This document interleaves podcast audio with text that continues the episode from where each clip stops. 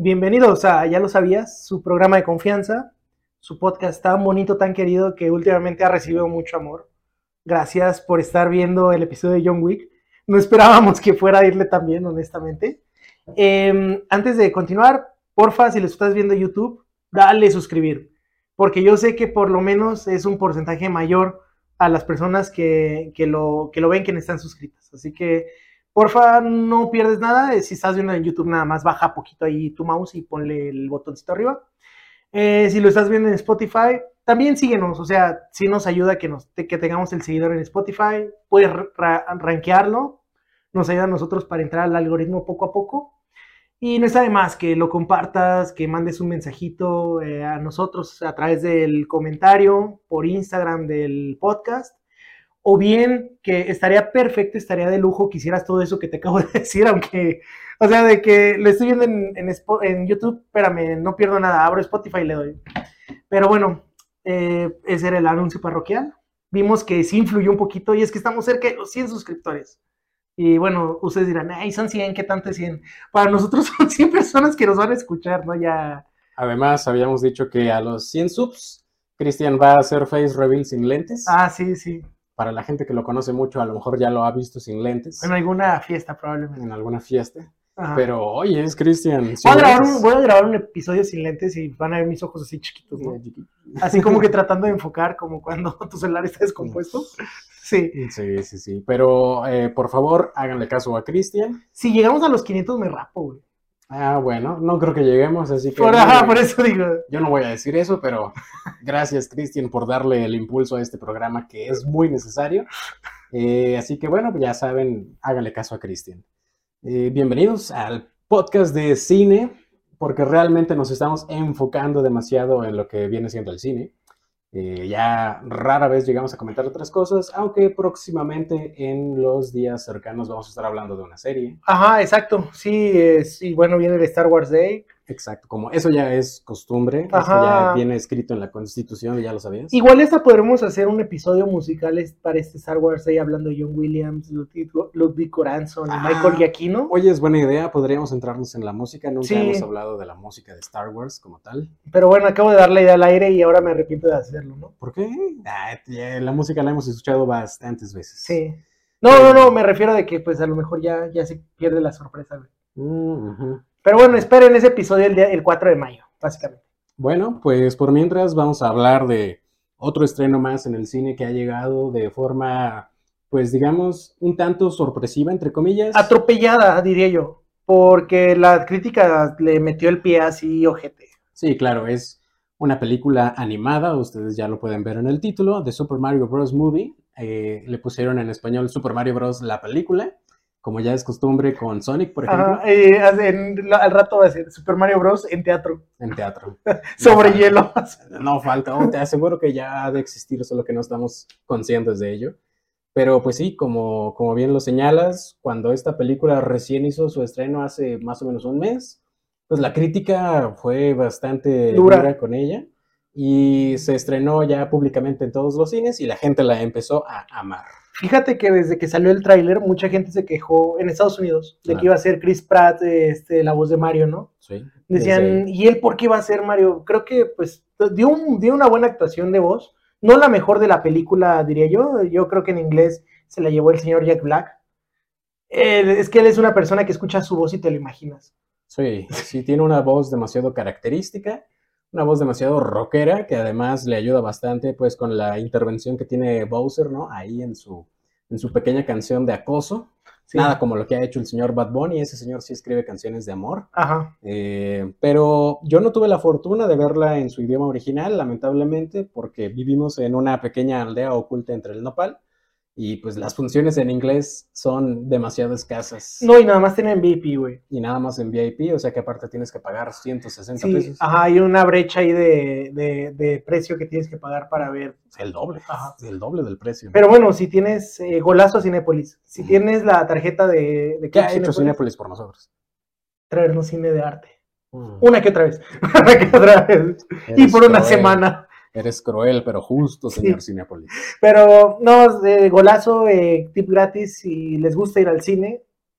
Saquen la tarjeta. la Neta, tarjeta. neta van a ver más beneficios de lo que creen. Sí, si van cada ocho días al cine, a lo mejor y se acaban esos beneficios en un mes, pero de todas formas, hey, ya tuviste un descuentito por ahí. Sí, ¿no? Y son varias cosas. Que de hecho, el VIP, si pagas en taquilla con lo de Club Cinepolis, sí te hacen 30 pesos. Que dices, mira, no es mucho, pero en vez de pagar 160, pagas 130 y ya no duele tanto el trancazo. Ah, Ok, correcto. De la misma forma, también le hacemos publicidad a Cinemex, ¿cómo no? Aunque yo una vez fui a Cinemex y les pedí la tarjeta. No favor. tenemos plástico. Exactamente. Sí, sí, yo quise hacer eso últimamente porque estaba el ciclo de, de Scorsese. Mm, Y yo dije, como de aquí soy, pero no pude. Así que bueno, lamentablemente Cinemex no ha colaborado como para poder hacerle la publicidad completa, pero... Ay, Ay perdón, tosí. Ah, se me fue, se me fue la inspiración. Phil Barrera. No, no, fue, fue un tosido más que... Ay, se me atoró la garganta. Es, es difícil, es difícil hacer este, este programa en un jueves ya bastante tarde. No, ni siquiera es tan tarde. Pero en general lo que les estaba tratando de decir es que pueden ahorrarse bastante dinero en el cine si les saben cómo hacerlo. Sí, Eh, pero bueno, no, no estamos aquí para hablar de las promociones del cine, estamos aquí para hablar de... Es cine. es cine. no estamos sumando, ¿no? No, no, no. No. Ni, eh, irónicamente estamos grabando esto el 4 de abril, ¿no?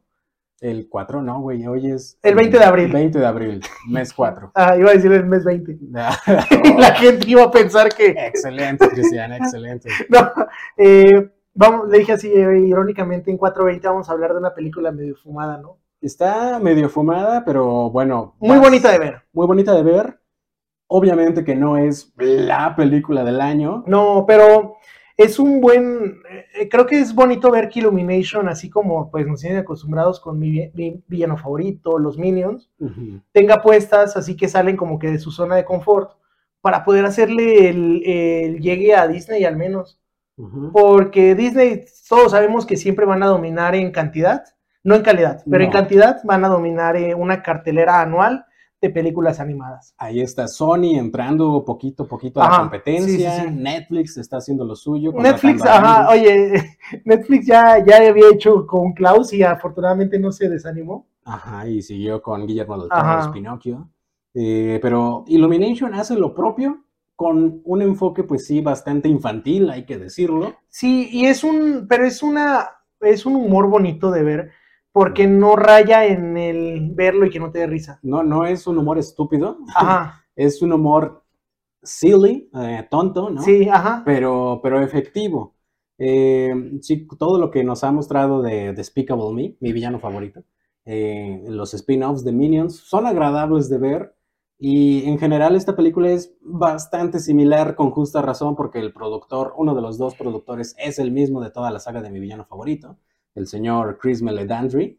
Entonces, en aspectos, eh, digamos, como que de la película en general es muy parecida, pero con el plus de que pues es un icono popular que pues hemos estado al tanto de Mario Bros desde que existe. No sé en qué año fue creado, lo siento, pero Fue por ahí de los 70, creo. pues, digamos, ¿no? Digamos que sí, eh, oh gran pecado, pero el señor creador de Mario Bros, eh, Shigeru Miyamoto, Oye, ¿qué, qué menso? Se supone que es de para Nintendo de los 64, ¿no? Ese era en 64 bits, pero salió, a ver. ah, no sé si es el mismo año, 64 es por los bits, ¿no? A Mm, ver, aquí lo está consultando el señor. Pero bueno, mientras sigamos, o sea, es de que, pues, es uno de los personajes icónicos de los videojuegos. Y no te digo como que de los videojuegos de nicho que tú digas, ah, mira, o juegas juegos de arte, como. Hollow Knight, o juegos acá que te, eh, ¿cómo se llama? Eh, el Elden Ring, bueno, sí, Elden Ring, o juegas Call of Duty y estos que son más pop- eh, popularones. No, o sea, Mario es una eminencia, mira. Es un pionero y es la eminencia, digamos, como que de la popularización del videojuego. No sabemos exactamente todavía en qué año, pero lo que sí te puedo decir es que Shigeru Miyamoto, el Ajá. creador de Mario Bros, es productor de la película junto con Chris Meledandri. Entonces es como que, hey, el señor Miyamoto approves this movie. Eh, entonces, si a él le gustó hacer esta película, ¿por qué a los fans no les ha de gustar? Mira, el Super Mario Bros. salió en el 85. No, no 1983. 83. Ajá. Bueno, supongamos que es así. Si hay gente aquí demasiado amante de Nintendo, pues ahí nos puede corregir si es que estamos diciendo alguna barbaridad. otra razón más para que dejen un comentario. Muchas gracias. Que de hecho, a la par que, bueno, vamos a hablar ahorita de un personaje, pero si les gusta la historia de los videojuegos, si quieren ser geeks, Tetris de Apple TV, Ajá. golazo, recomendadísima. Sí, sí, sí. Es cine, o sea, Ok, contraten ahí 100 pesos al mes, a lo mejor nada más un mes si quieren, ¿no? Apple Mm. TV Plus. si tienen el Game Pass como yo, les regalaban tres meses. Ajá. Beneficios que Christian les puede decir cómo aprovechar. Recapitulemos. Esta película se estrenó, digo, hace como tres semanas. Ajá. Ya se convirtió en la película más taquillera del año. Sí. Eh, apenas van cuatro meses. Oye, y qué bonito que, bueno, no, no tan bonito. Es que estábamos acostumbrados que Marvel sacaba como que super estreno Ajá. y eran los que dominaban la, la cartelera, ¿no? Sí. Pero va en picada, creo. Súper en picada. Creo que desde Spider-Man Far From Home. Ese fue el último gran hito de Marvel. Ajá, y, y de hecho, eran muchas expectativas porque hasta Bumblebee iba a salir. Sí. sí, no, no, pero sí, y yo estuvimos como en cinco cines buscando boletos. Cristian y yo vivimos en carne propia lo- el martirio que fue encontrar boletos para Spider-Man. Y ver From gente que compraba de 20 boletos, ¿no? No Way Home, perdón. eh, sí. Ajá, sí, no, güey, home, ándale. Y luego llegar el día de, de- de la exhibición de la película y unas filas enormes, una sala repleta. Eh, sí, eh, Marvel perdió el toque, eh, aprovechó el lugar Illumination. Vamos a ver qué onda con Guardianes de la Galaxia, que bueno, sí hemos estado oyendo a todos los trenos de Marvel últimamente. Y pues dejan mucho que desear. Sí, o sea, sí tiene salas llenas, pero estamos, más o hab- menos. Ajá, pero estamos hablando de que hay gente que ese día está comprando el boleto.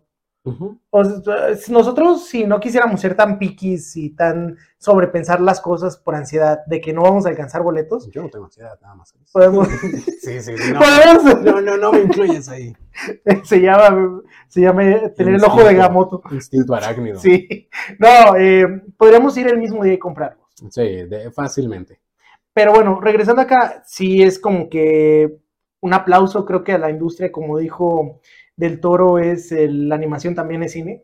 Ajá, animation should be in the conversation. Ajá. Claro que esta película anim- animada no te muestra la mejor historia, de hecho sí tiene bastantes fallas en cuanto al Ah, guion se narrati- refiere, sí, pero la animación es tan bonita de ver, los personajes son prácticamente una calca de como los conocemos. Y luego me gusta ver toda la gente woke y anti-woke, porque son las dos conversaciones, diciendo, es que la película le fue bien porque no tiene inclusión forzada. Y otros dicen, es que le fue bien por, por, por lo que tú quieras. Pero es como, mm, simplemente le fue bien por calcar lo que ya está en los videojuegos. Ya vimos con Sonic que sí cambió mucho la percepción de la película, el simple hecho de que no fuera Sonic feo, que sale en Chip and Dale, Sí. y fuera un Sonic idéntico al que tenemos así en 2D, ¿no? Dibujado. Sí, sí, sí, es una, es una fiel, pues, interpretación del personaje. Ujú. Y acá en Mario es eh, una fiel calca de- del personaje. Y todos los que salen ahí, eh, o sea, la princesa Peach, Luigi, Bowser, Toad, todos esos. Donkey Kong sale también. Eh, realmente es una calca, es muy bonito de ver cuando te presentan todos estos, eh, pues, mundos, ¿no? Que hay en un mismo mapa. Ay, no, a mí me encantó todos los easter eggs, porque los iba viendo como, no manches, o sea, Yo no los logro identificar, pero supongo que fue una muy bonita experiencia, ¿no? Sí. Ver que, ah, mira, ahí está el easter egg a esto, y ahí está el easter egg a esto. La, la fui a ver con amigos y de entre ellos hay un amigo que sí le gusta mucho todo este mundo del Nintendo. Y, y la verdad es que yo no entiendo, pero él sí entiende todas las referencias que hubo en este estuvo, estuvo muy, estuvo muy bonito de ver. Aparte de que sí, eh, para durar poco dura un- una hora y media, ¿no? Ah, bendito sea Dios. Creo que eh, pues, influyó mucho que el público objetivo eran niños. Claro. No puedes aventar las tres horas de Babylon a los niños. No, Así que, ¿cómo se llama? A pesar de ser eso, cumplió la expectativa de que al menos su mención honorífica le hizo a cada juego hito de Mario. Luigi's Mansion, eh, Mario Kart, eh, Super Mario Bros. El clásico. Ajá, Mar- eh, Mario 64. O sea, todo esto le hizo como que sus pequeños eh, tributos a la saga. Hay cosas que sí he visto que se comentan en redes curiositas, con las algunas de las cuales sí estoy de acuerdo. Por ejemplo, nada más por poner un ejemplo, es como que un poquito extraño ver que eh, Mario y Luigi y toda su familia vienen del mundo como que real. Ajá, exacto. Eso sí es como de que, Nunca me había puesto a pensar en ello, pero tiene todo el sentido del mundo, ¿sabes? Porque pues no hay, digamos que muchos humanos en este universo de Mario, No. además de la princesa Peach, honestamente yo no recuerdo otro personaje. Porque nada más está Wario y Waluigi. Ah, bueno, sí. y sí. pero también está la- está la ahora sí que posibilidad de que en la segunda parte exploren como ellos también llegaron de acá Ey, o pues, llegaron de otra tierra o lo que tú quieras el multiverso está de moda básicamente. Exacto, pueden, de hecho sí es algo que explotan en esta película, hablar de un multiverso, nunca utilizan la palabra como tal, pero, o sea, el mecanismo de cómo viajan entre estos mundos es un mecanismo básico de multiverso, cómo adaptan lo de las tuberías, ¿no? De que, de cómo Mario y Luigi son plomeros, el origen legítimo de estos personajes. no y que su familia son inmigrantes italianos tienen su restaurante de pizza Ajá. Eh, toda la familia sí habla con este acento italiano. Ajá, es una escena como del padrino, ¿no? Donde llegaban así a la Sí, casa ¿no? y los estereotipos, ¿no? El, el familiar así que ya está sin pelo y todo y con su, sus tirantitos. El bigotazo. Ajá. Realmente es muy, muy, eh, pues muy familiar de ver esta película. Eh, el público objetivo, como lo dice, son los niños. En la sala a la que fui yo, había muchísimos niños. Haciendo el cosplay, ¿no? Los morritos con sus gorritos. Ah, todo. no, no me tocó verlo, pero me imagino que sí hubo. Sí, no, y era de que, los- era, mira, salieron, salieron los Yoshis, dicen los niños, en una escena que salen corriendo, ¿no? Ah, sí, O sea, sí. todo eso que dices, mucha gente dice, ¿y por qué no sale Yoshi? Y le digo, brother, es que si echabas toda la, si de por sí, en mi opinión, echaron mucha carne al asador en esta película. Quédate a ver la segunda escena post créditos, hermano. Ajá, exacto. Sí, sí, sí, porque tiene dos escenas post créditos esta película. La primera está chistosona. Sí, está chistosona. Y la segunda es como que el gran hit para saber que va a haber una segunda película. Eh, el spoiler es que sale Yoshi. Uy, uy, qué gran spoiler, perdón. Bueno, no, ni siquiera sale Yoshi como tal. Sale huevito. Sale el huevito. Eh, Y de hecho lo vemos desde, lo vemos desde la escena de la boda, que lo llevan como a la mesa de regalos. Ah, Ajá. sí, sí, tienes toda la razón. Eh, pero bueno, en general, eh, no sé si tú viste que hubiera muchos niños en tu sala, como tú lo viste en inglés, o sea. Ah, bueno, fíjate que sí. Estaba bien chistoso porque eran nuestros dos asientos. Fui con una amiga y haz de cuenta que estaban. Estaba, mira, al lado de ella YouTube has the exclusive. había, había un, había un, un compadre que se la pasó pisteando toda la peli. Ah. Pidiendo Martini, pidiendo Jack Daniels. El, el platito de, del baby. No mames, güey, ¿quién se va a poner pedo al cine? no mames. O sea, yo le dije a ella cuando salimos, quiero ya siendo adulto independiente tener esa capacidad económica para decir, no, pero viendo Mario Bros. No mames, o pero sea, bueno, ¿Cuánto te cuesta un Martín en el VIP? ¿100 pesos? ajá, por eso te digo, pero bueno, Ah, eh, eso era, eso era eh, al lado. Ajá. Pero enfrente son do- cuatro pares de asientos por fila y era el papá, la mamá y tres niños, ¿no? Ah. Y enfrente eran casi puros niños, un abuelito con sus nietos, o sea, estuvo muy bonito de ver. Ah. Y lo- la segunda vez que la fui a ver, porque la vi dos, fui a una sala normal ahí en, en El Dorado y había de niños. Sí, sí, ya cuando la ves en español es como de wow, wow, wow. Sí, wow. pero, pero no es queja, digo, No, claro, ellos, claro. es para ellos la película. En la que sí me quejé y pues sigo, sigo haciendo hasta el día de hoy la queja, fue que cuando vi Dune había una escuela. Ah, sí. Sí, Sí, sí, sí, por favor, si ustedes están en esa edad de la punzada, no vayan tanto en un grupazo al cine. no, lo peor es que se los llevaron de la escuela. Y si. Iba el maestro y yo digo como, Ah, brother, señor, mínimo, Señor, ¿puede calmar a sus muchachos? sí, quiero ver a, a Denis Villeneuve, ¿no? Haciendo arte y pues no, no me dejan. Pero bueno, No en la de. Mario fue al contrario, o sea, creo que a veces me reía más de lo que decían los niños que de lo que pasó de la película. Sí, sí, eso es lo bonito. de Es el plus, es de la experiencia, ¿no? O sea, de... Eh, ahorita seguimos comentando, como siempre ya saben que más o menos al minuto 19 Ah, hacemos un, un corte técnico. Claro, pero ahorita enseguida De regresamos. Vayan por su eh, entretenimiento de preferencia, ya volvemos.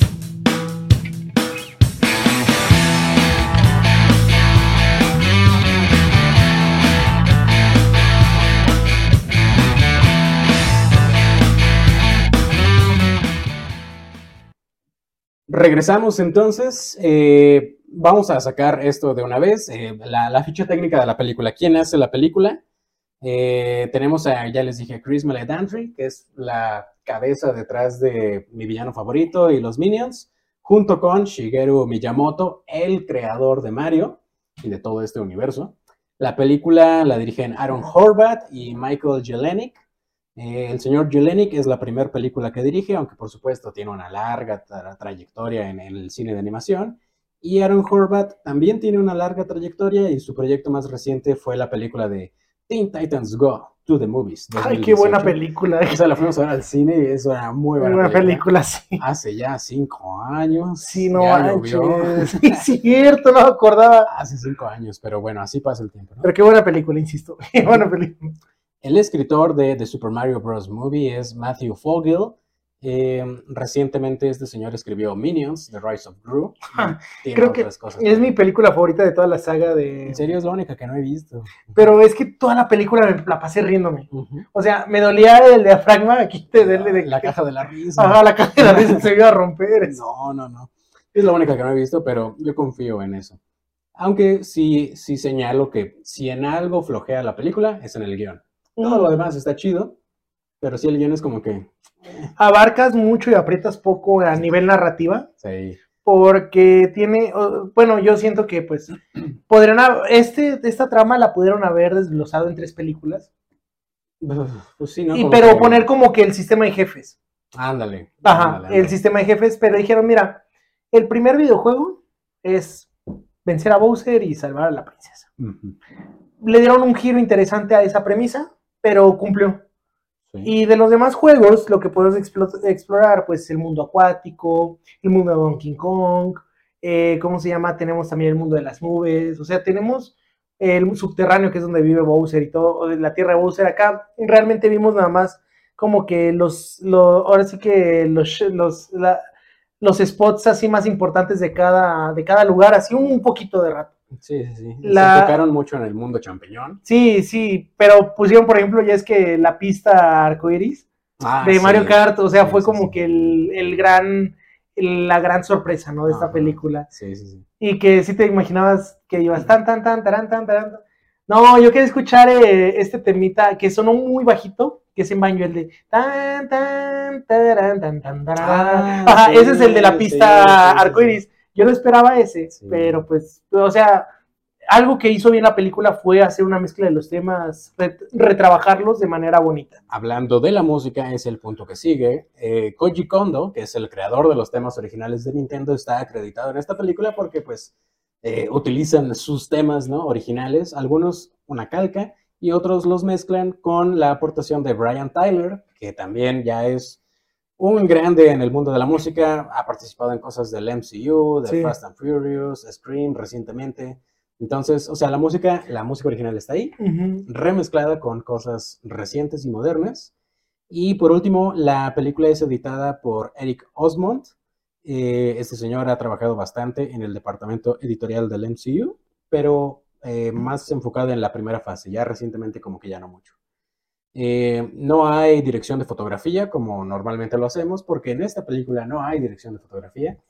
No es regla que en las animadas no deba de haber, de hecho es cada vez más común que sí haya, pero en esta película no hay dirección de fotografía, hay más como una dirección de arte, supervisión de, de dibujo, etcétera, etcétera. Sí, etcétera. es que por ejemplo entendemos que la película de Pinocho no me, no me crucifiquen por hacer la comparación, pero es algo con lo que estamos familiarizados últimamente. Uh -huh. Tienes este, este enfoque artístico de mostrar cómo, cómo se veía este mundo italiano de la Primera Guerra Mundial. Si necesitas a un director que diga, oye, ¿sabes qué? Necesito que el campo de entrenamiento de las juventudes, eh, ¿cómo se llama?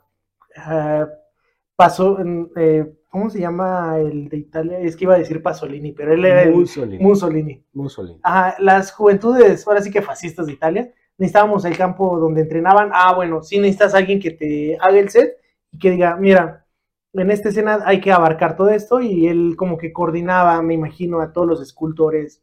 Coméntenle ahí, Cristian, Segunda Guerra Mundial, no mames, no sabes nada. Sí, es que yo me quedé, me quedé, me quedé, era Benito, pero dije, Pasolini, dije, no, Pasolini estaba en contra de este, güey pero era Mussolini. Ok.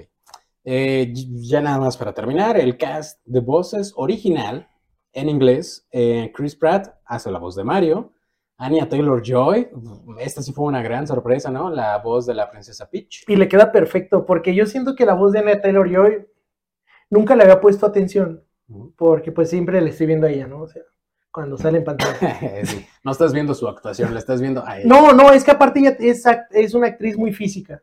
Así. En la de The Menu se nota, ¿no? O sea, que es una actuación muy minimalista, pero muy física al mismo tiempo. Pero acá como se enfoca en actuar a la voz, es esta, eh, yo podría, bueno, me atrevo a decir como que heredera de la tradición Emma Stone, que tiene una voz muy ronca, pero se ven muy, mm, o sea, se, es- pues son, no, no son muy altas, eh, o sea, físicamente no imponen mucho como una actriz así. Pero la voz es pesada. Exacto, y eh, eh, pre- presencia vocal tiene Sí. eh, Emma, Emma Stone y ella tienen mucha. Ujú. Lo sentí mucho porque, pues, Chris Pratt tiene una voz así como que, Muy regular. ajá, muy regular en los momentos que hace buen, buena, pero así, por ejemplo, hay una escena en español que le dan un trancazo a Mario, lo avientan volando y voltea a la princesa y ella le dice, Mario, y él, ah, soy yo, ahí dice, it's a me, o sea, le dice en sí. inglés, pero a Chris Pratt le quedó tan bien esa, ahora sí que imitar este sonido clásico del Yahoo, del It's a me Mario, todo esto, que yo digo, hizo una buena actuación porque sí, como dicen en la película, no todo el rato van a estar hablando con acento italiano. Exacto. De Son- hecho, lo presentan más o menos de que solo es como que un gancho comercial. Ajá, sí, porque ellos son segunda generación, o sea, Sí, ellos ya... son americanos como tal, ¿no? Son de Brooklyn. Gringos para los que se enojan de que, ay, americano. Eh, continuando, Charlie Day es la voz de Luigi, Ah, sí. eh, Jack Black Bowser, eh, Keegan Michael Kay es Toad, Seth Rogen es Donkey Kong y Fred Armisen Cranky Kong, ¿no? El, el papá, el rey.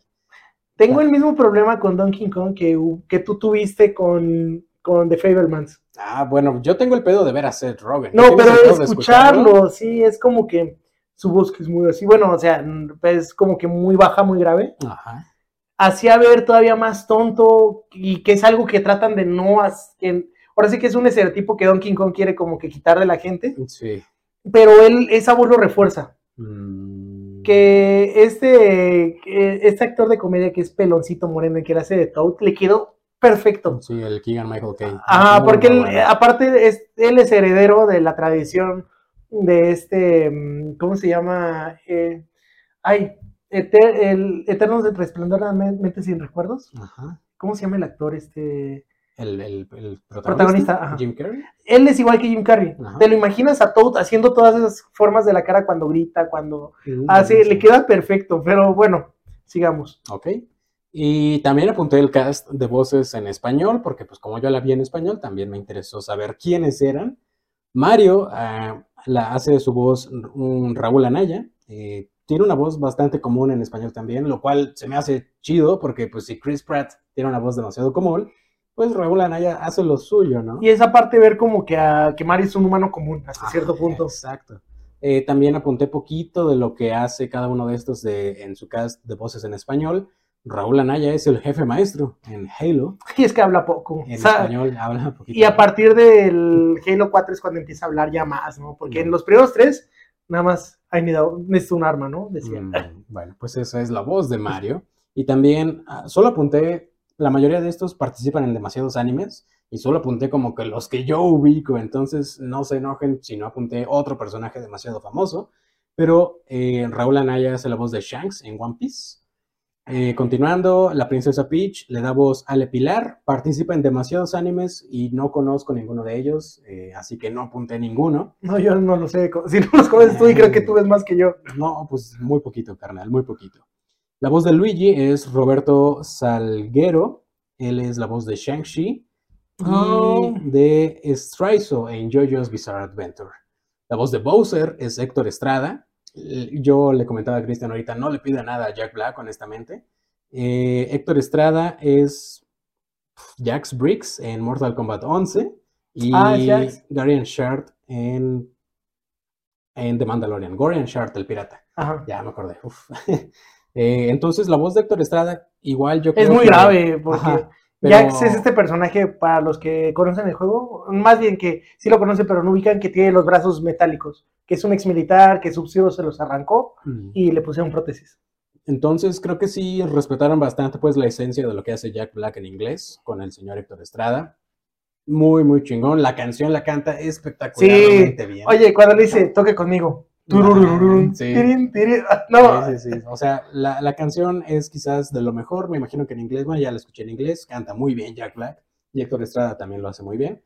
Toad en español es Miguel Ángel Ruiz.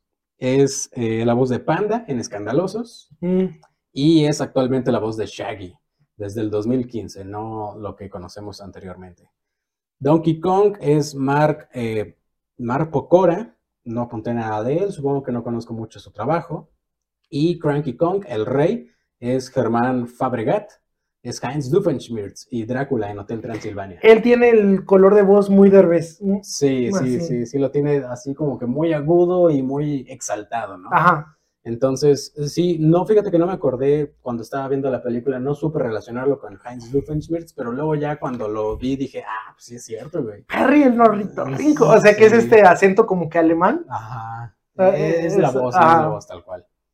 Pues eso es básicamente todo lo que tenemos que decir. Ah, les iba a comentar, esta película se hizo con 100 millones de dólares, todavía dándole la madre a Ant-Man. Sí, Eh, no manches. Es lo que creo que Ant-Man, para no, hasta no ver Guardians of the Galaxy, ujú. vamos a seguir recriminándole todo lo que gastaron en esa Exacto. película. Todo este año vamos a seguir tirándole.